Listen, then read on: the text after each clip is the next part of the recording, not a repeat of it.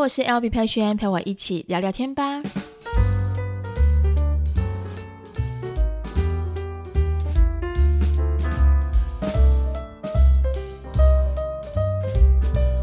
Hello，大家欢迎回到今天六月二十一号星期三的 Podcast。大家今天过得好吗？再过几天就是端午节了，要进入连假四天的假期。虽然对我来说，连假四天好像，呃，没有太大的感受，但我相信有在上班的人，还有就是有在读书的人，其实都对这个四天的连假都非常非常的期待。好，那四天连假，我不知道大家有没有安帮自己安排一些特别的活动。那我们今年的暑假好像来的也算是特别的快，因为我听我们家孩子们说。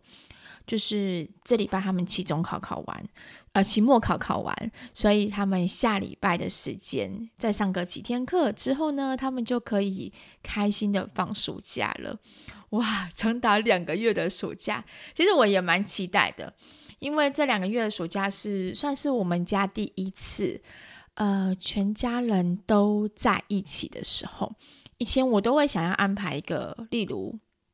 小时候的。小时候的一个计划跟我的梦想之一，就是我希望可以再有一个月，可以带着他们一起去岛，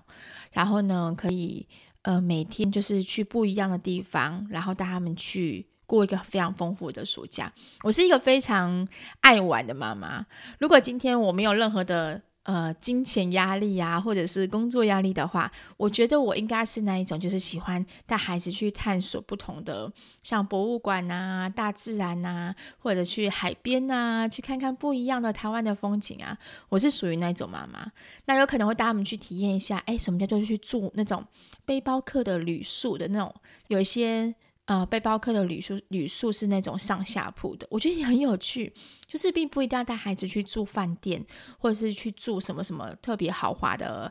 呃那民宿啊。我觉得有时候有些不一样的住宿的感风格感觉，是可以让孩子有不同的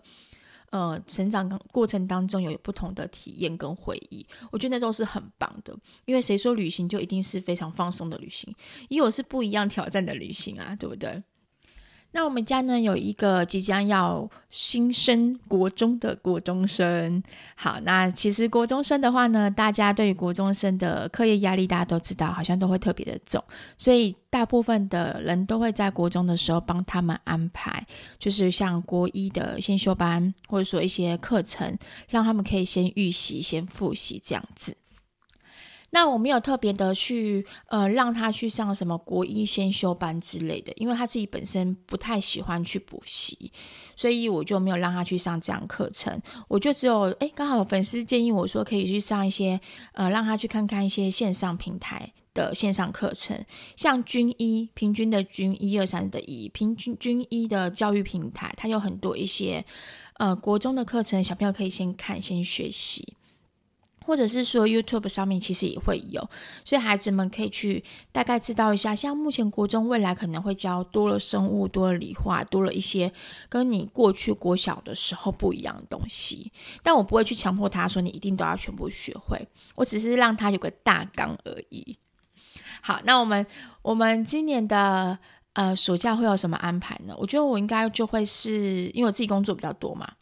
所以今年的暑假没有办法去。断掉我每一个工作的 schedule，还是必须得要走下去。那我就跟他们讲说，好，那没关系。我们今年的暑假计划的话呢，就是一个探索知识之旅，因为他们非常喜欢逛博物馆，所以我就会带他们去逛博物馆。像之前我们去看过海洋博物馆，然后还有去十八的十八行博物馆，他们都有去过。那下一次的话，我们就要去故宫博物馆。那我记得在。好像在基隆那边也有一个博物馆吧，好像基隆那边也会有一个博物馆。总之，我就是北部的博物馆跟中部的博物馆，我只要有休假一天的时间，我就会带他们去去看看、去逛逛，然后能够从博物馆当中去学习到他们自己想要学的东西，增广他们不同知识。那有时间的话，我们就会带他们去大自然走走，就并不一定是连续的两三天的旅程。因为他们三个自己也知道，哇，这次爸爸妈妈带我们去日本玩，其实花钱已经花很多了。所以这次暑假当然我们就不会有大的行程安排，都是小小的行程这样子去安排，然后再也会多一点时间去回去呃家，就是桃园的乡下那边去陪阿阿祖这样子。所以我们可能就会以这样子行程去安排我们今年的暑假。好，那大概就是大概就是这样子。今年的暑假对他们来说，其实算是有点期待，然后有点兴奋的那种感觉，因为毕竟很难得，爸爸妈妈在这个时间点都可以完全的一起来陪我们。好，那接下来这一集的话呢，想跟大家聊聊分享一件事情。这件事情会稍微有点点沉重，但因为我这几天其实一直在厘清我自己的思绪，因为我觉得最近的讯息量真的爆炸的多。非常非常的多。我们身为自己自媒体在经营，我们每天在煮菜、切菜，然后经营自己的生活，还要照顾三个小孩子。但同时，我们身为一个半个，算是半个公众人物嘛，我不晓得多少人认识我、了解我，但就是会有很多人会希望我们可以多多发声，多多去讨论某些议题。好，就像我之前。呃，幼儿园喂药这件事情的时候，其实我有看到几篇的贴文之后，还有新闻文章，还有呃受害者的家长 PO 的一些文章之后，其实我有发表我自己的想法在我们的我的粉专上面去，因为我觉得这件事情蛮严重的，需要被大家注意。然后呢，之后这件事情就已经进入了司法调查，政政府介入什么什么的，但。政府介入之后的后续，我会觉得有点点像是越来越乱。你们懂我那种感觉吗？我现在跟你们聊天是以我自己一个个人的观感在跟大家聊天，所以我不没有办法非常证据阐述。呃，目前真像案件到什么状况，然后呢，案件到最后的那个真实性，就是那个真实性，我已经看不到了。因为最近的讯息量不是只有除了 Me Too 之外，Me Too 这件事情我觉得需要被重视，但是因为 Me Too 的量也太大了，所以导致幼儿园喂药这件事情也被压下去。然后呢，呃，很多人就开始抗议啊，说你们就是这样子啊，政府什么操纵操控啊，总之就是提到政治两个字的时候，在不管哪个平台，一定都会炒翻。但是，其实我要说的是，不管今天是幼儿园喂药，还是 Me Too 的案件，其实都是需要被看见的，不应该这样子去怪罪到分享 Me Too 的自媒体的人。自媒体这些人，其实他们在分享这些议题的时候，其实他们是希也是希望可以帮助这些受害者。所以，现在目前我会说非常混乱的意思是说，大家都在互相骂来骂去。幼儿园的妈咪兔的，就是分享的人，或者是骂下面的一些留言说啊，大家需要看下幼儿园喂案。好，那呃，幼儿园喂案这边的状况的话，就是越来越混乱，越混乱。可是呢，混乱到最后的状况是亲师生之间的关系越来越不好。许多的老师都出来抗议，觉得现在每天上课都是一件辛苦的事情，都是一件痛苦的事情，因为你感觉好像就是不被信任。大家想想哦，如果今天你是在工作的环境下，如果你的老板或者说你的呃跟你相处的同事是处于一个非常不信任你的状况下，跟你一起工作，那种感觉是什么样？所以现在不是只有一个声音出来，现在是好多好多声音出来。上次我分享了就是关于幼儿园喂药的事情在线动上面之后，其实就有很多的幼儿园老师跟我们说，其实他们现在真的很辛苦。很辛苦，他知道他知道这件事情非常需要被重视，但是大家重视的底下可不可以抓准那个焦点？我们应该是要找出来为什么会有喂药这件事情发生，药从哪边来？然后呢，找到呃喂药这些人之后，因为如果今天他们承认自己的错，然后喂药喂真的喂喂了不该喂的药之后，我觉得他们就应该受到一定的惩处，然后一切就结束。你知道这个事情很是很单纯的，就是很单纯这件事情这样发生，我们就应该朝这个方向很单纯结束。但因为太多的舆论、太多的新闻，把这些事情复杂化，导致感觉好像所有老师都是会喂药，甚至很多的医生都会开出不应该开的药给孩子们。那当然，这一个社会里面有好人有坏人，我相信就是会有一些老鼠屎，可能会害了这一个大团体当中一定的信任度。所以呢，我觉得，呃，听完不同的四面八方来的给我讯息，其实为什么这阵子会选择稍微安静一点点？因为我觉得我心里想知道那个真正的答案。我们应该要从何做起，我们才可以保护我们的孩子们？就像，呃，我今天那天发了那个 Me Too 的。性侵害妇女协会的性侵害那篇贴文，我看完之后，就是发出去之后转发。当你遇到性侵害的时候，你会需要走什么什么什么流程？你可以可以怎么样帮助你自己？可是你们知道吗？那天那篇贴文只有两百三十四个人按赞。我要说的是，我身为一个半个公众人物，其实我不管今天发表任何的话，我都还是被。这个平台所控制着，控制着我今天的文章会不会被你们看到？其实这件事情是让我有点点 shock 的，我会觉得说：天哪！那我是很想帮大家发声呐，我觉得应该是要有个正确发声的声音出现才对，而不是大家一昧的去吵幼儿园喂药，me too，然后什么什么，然后大家互相吵来吵去，互相干来干去，这样子骂来骂去，这样子，我觉得这件事情是非常不 OK 的。然后再就是对于老师之间不公平，对于有些真正很认真在职业的医生也很不公平。然后呢，对于那些曾经因为被性侵，然后一辈子埋在心里面的那个痛，想要站出来，当自己想要站出来说的时候，就被说炒热度，被说怎样怎样怎样。那些人其实也很可怜，为什么他们不能说出来？你们懂那种感觉吗？所以我自己。不管站在哪一方，我都觉得大家都有，呃，要一定的判断力，然后呢，要一定的同理心，真的要有一定同理心。我觉得首首先先从幼儿园喂药这件事情开始，我们该怎么去跟老师一起去做配合？当你选择了这间幼儿园，当然我相信所有的父母在送孩子去上幼儿园的时候，一定会先去了解幼儿园的状况。对吧？你们会先知道说这个幼儿园的教育风格、教育环境、师生比大概多少，你们才会放心把这间这个孩子交给他们。然后呢，再来的话呢，就是你们会知道，呃，孩子一天的作息这些东西，我觉得是应该在平时的时候，你就跟该跟孩子们一起好好的去聊、去沟通。那我自己的做法是，我以前呃在送他们三个，他们三个都是上公幼。所以我上公幼的时候呢，呃，我都会去跟他们老，就是公幼的老师稍微聊过，我也知道他们的风格、教育风格，然后呢，他们的教育的理念是什么。在开家长会上，呃，开学之前的家长会，其实我们就聊过。那之后的话呢，我也会常常定期的去跟老师，呃，在联络部上面沟通。我是一个非常觉得。有任何事情有问题，我不会埋在心里面的人。我觉得该讲出来就讲出来，该沟通就沟通。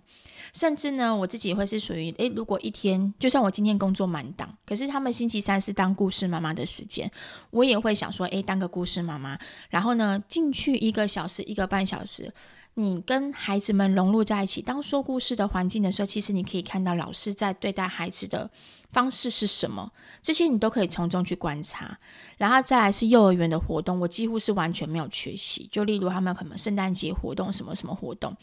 或者是偶尔老师需要义工妈妈帮忙的时候，我们很多妈妈们。在我们那一间公幼，虽然说她并不是当故事妈妈，那有些他们可能会协助当打扫妈妈，哎，帮忙打扫走廊啊，然后打扫教室啊、拖地啊，都会有这样的义工妈妈。那其实义工妈妈在当的时候，在扫地呀、啊、拖地的过程当中，其实我们就可以也是可以观察到老师跟孩子们相处之间的状况，那是最真实的，因为孩子是不会说谎，孩子跟好老师的一举一动之间，其实你可以感受得出来。所以呢，我觉得首先你要先了解幼儿园的这个状况，他们的体质，然后孩子跟老师之间相相处的方式，那个信任度是不是够的？还是说孩子会天生就是看到老师就会很害怕啊，什么什么之类的？孩子在不经意当中一定会去跟你聊学校的过程。我们家三个孩子，大家就是看我的限动就知道，他们就是很喜欢跟我聊，呃，学校发生什么事情啊，然后跟老师之间讲过什么话，老老师今天说什么什么，这些我们全部。通通都会知道。那基本的亲师间的那个信任度其实是要够的。那如果说你们真的有疑问，可以直接去问老师。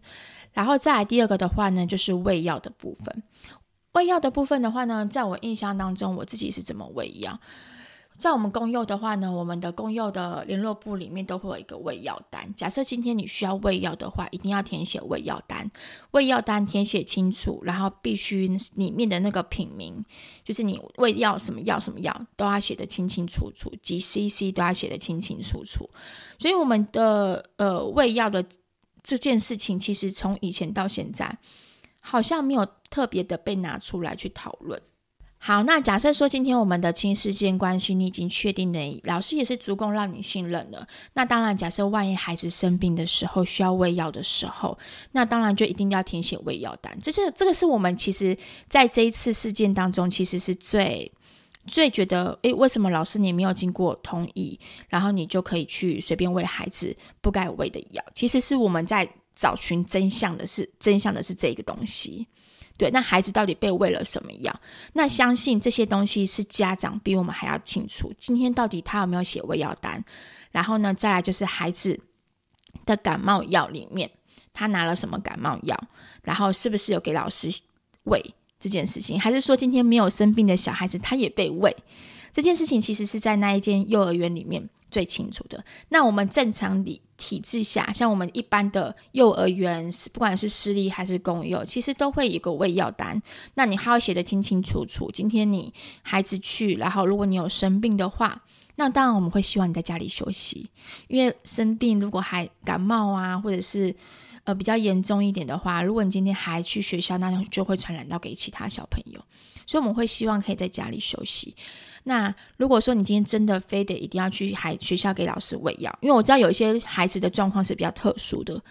比较特殊的状况的孩子，他可能就真的需要喂药。那你就写喂药单，写清楚几 CC，然后呢几 CC，在你上课之前你应该可以看看得到吧？就是今天我喂了可能八呃剩下八 CC，那老师如果再喂两 CC 回来的话，这瓶药应该会有六 CC。对吧？所以这这些事情是可以对得上的，所以家长其实是可以完全放心把东西给老师。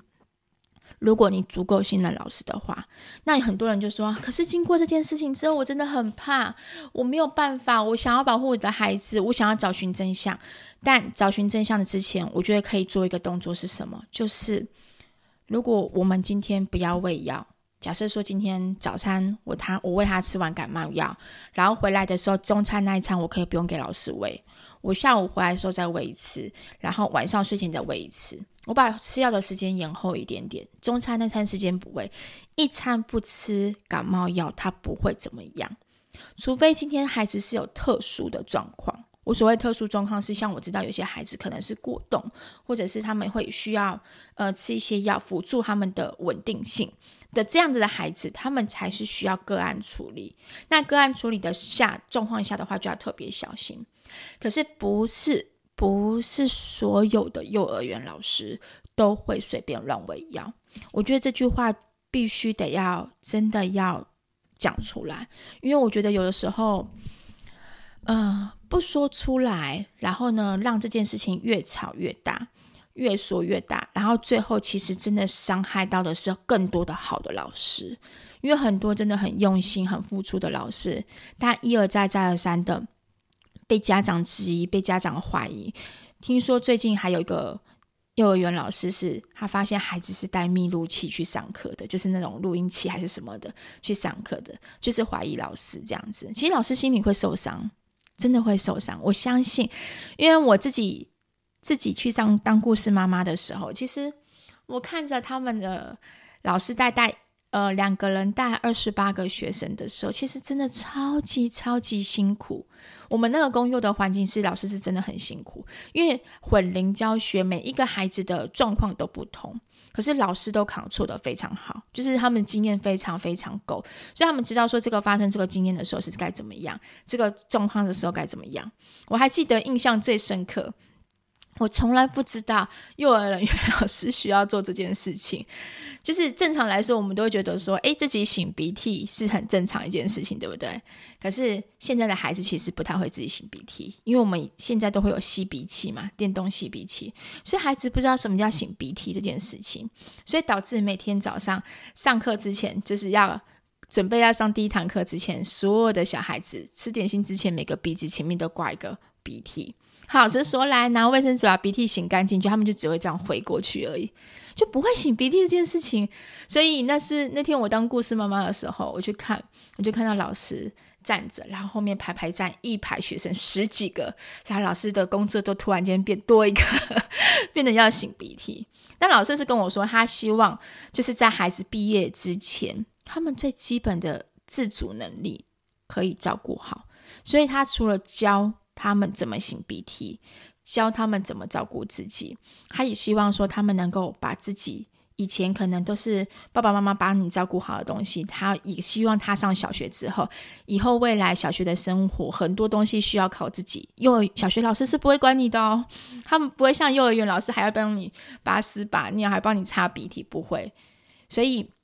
你们先得要学习自己。所以其实我们还蛮感恩幼儿园的老师，因为幼儿园老师。在这一块，对我们家的孩子，还是对班上其他的孩子，都是非常非常照顾。然后，当然他们有一定的警觉性，例如他知道我们家的孩子大小肌肉不好，大部分的孩子都这样，他会请我们建议我们去上职能治疗课，去训练他们的协调性、大小肌肉，才不会让他们上小学的时候遇到挫折感的事情太多。因为很多事情他会觉得说自己怎么都办不到，但其实不是自己办不到，是。他的大小肌肉协调其实是不够的，所以导致他在做很多事情的时候，他做不好。所以幼儿园老师其实他们付出的事情比我们想象中的多，还来得多。这就是为什么我为什么可以这样子直接跟大家讲的原因，就是因为我觉得每一次啊，在发生很多的社会案件的时候，呃，就像今天可能有保姆保姆害死小朋友的案件。然后很多人就会开始质疑自己的保姆，然后会怀疑自己的保姆，然后或者说今天发生老师欺负小孩子的案案件，那这个时候当然我们因为我们家长会担心，我我自己也会担心，但是我会想要教育我的孩子，你有什么事情你一定要跟我说，你不要埋在心里面，因为家里是你唯一一个可以协助你、帮助你的地方，所以不管你今天在学校你遇到任何状况。你回来的时候，你都可以跟妈妈讨论，妈妈都可以帮助你。所以，我希望可以让孩子有这样的感觉，才不会说遇到任何问题，他都把呃那个呃压力呀、啊，还是问题呀、啊，全部放在心里面，不敢说出口。那随着最近的事情越来越多，我不知道大家怎么看这些事情。可是，我是嗯，有让我一种很奇怪的感触，就是我所谓很奇怪的感触，是我觉得。很多东西从以前到现在，现在有点感觉就像是一个大，你要说大洗盘吗？也不是大洗盘，就是过去曾经不对的事情，现在目前这个时候正在慢慢被导正当中。过去我们可能觉得一些做做做不对、做伤害别人的事情，不还不管今天是幼儿园喂药，幼儿园喂药这件事情，它绝对是应该是有发生的。只是它发生的时间性到底长还是久？因为很多妈妈有跟我说，其实这种事情在之前之前，有些安亲班，有些什么什么，他们其实都有在做这种这个动作，就是为了让孩子安静下来。OK，甚至甚至还有一些。一些那个幼儿园的小小孩，可能老师为了让他睡午觉的时候可以安静一点，他们会动用一些，就例如可能拿胶带贴嘴巴、贴手、绑手之类的，就是这种在让我觉得非常非常不 OK 的这个状况下，以前可能就有发生，但现在目前都一一的浮上水面，让大家看到。所以我觉得现在目前就是有让我有一种感觉，感觉就是过去很多不对的事情，现在目前慢慢正在被导正。所以我自己个人觉得，我没有觉得太负面，我也没有觉得很很很不应该啊，或者说 Me Too 这个案件性侵害被被性侵的这些人愿意勇敢站出来，这件事情是不对。我觉得没有，也不要对他们那些人说什么，呃呃，几十年前你不讲，现在你在讲，这种话是非常不应该讲的。因为你想想看，几十年前的社会环境跟现在社会环境是不一样的。我们可以选择勇敢站出来的时候，其实是只有在现在这个环境，勇敢站出来才会有被人家听到。以前真的你要发生什么事情，你要要。举报什么事情，有谁会理你？大家都会把错怪在女孩子身上，或是怪怪在那一个人身上。所以我觉得，当时间到了，不是不报，就是我那时候先动讲的，不是不报，是所有事情，你曾经做过不对的事情，其实它都是在一一被导正当中。所以我觉得这件事情是好的，然后幼儿园卫药这件事情被大家看见了，大家看见之后，我们作为家长的我们，我们可以怎么去保护我们的孩子？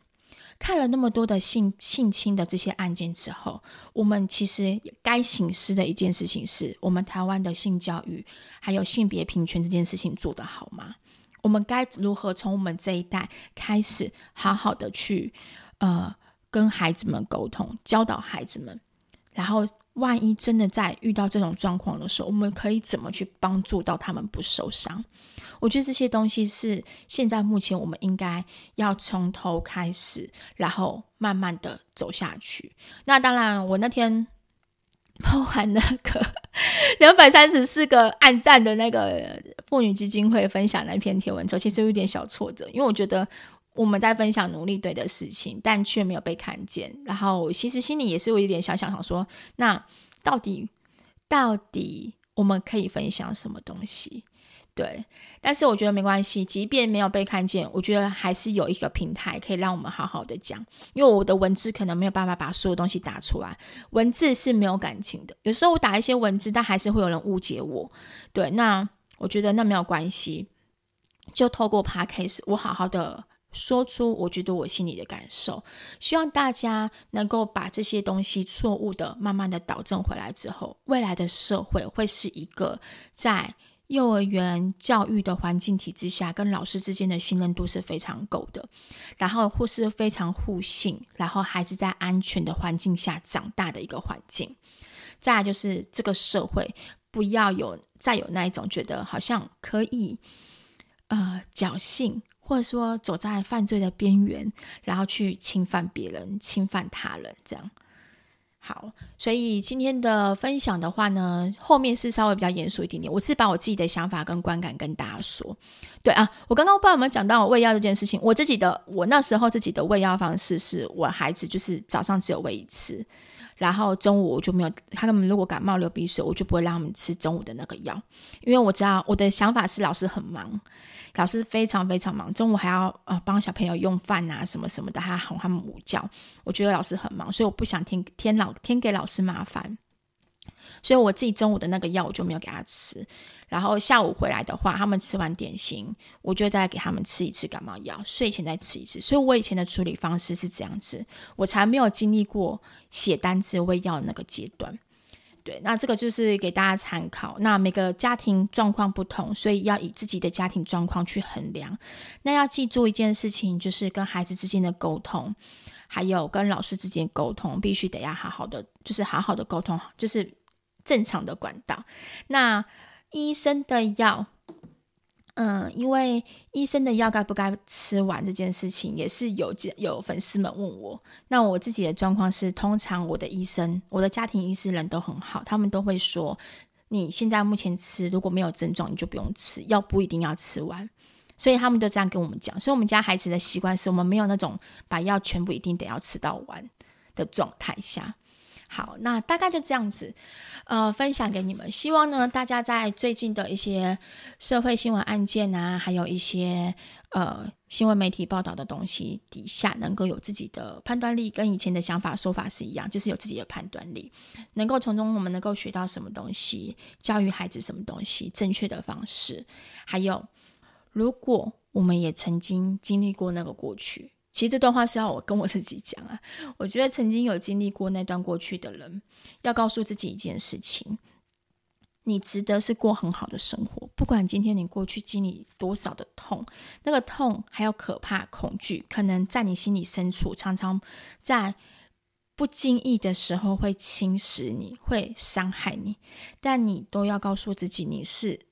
值得拥有更好的生活。我也是选择放下，然后告诉自己，我不要去想，我可以过更好的生活，我走过去。那直到我现在有自己的孩子，有自己的家庭之后，我那个勇气是更大。所以我觉得那些。大部分其实受害者十几年的受害者，现在选选择走出来，其实是还有另外一部分，是因为他有家庭有小孩了。那个勇气更大，是你会告诉自己：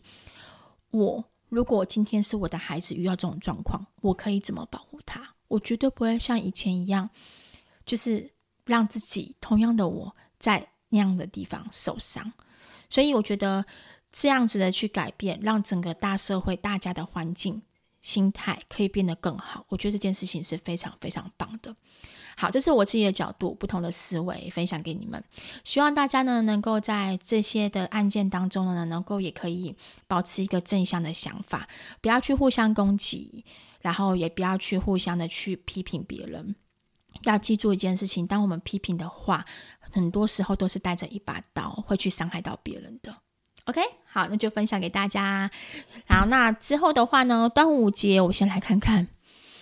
我端午节那天有没有时间。如果就是呃星期五那天时间有时间的话呢，我就会来更新。但因为我们那天应该是在搬家中，就工作室在搬家中，搬家还是施工？我想一下啊啊，那天是在施工中，所以如果时间来得及的话，我二十三号也会更新。好，那就这样子分享给你们喽。那我们下期见，拜拜。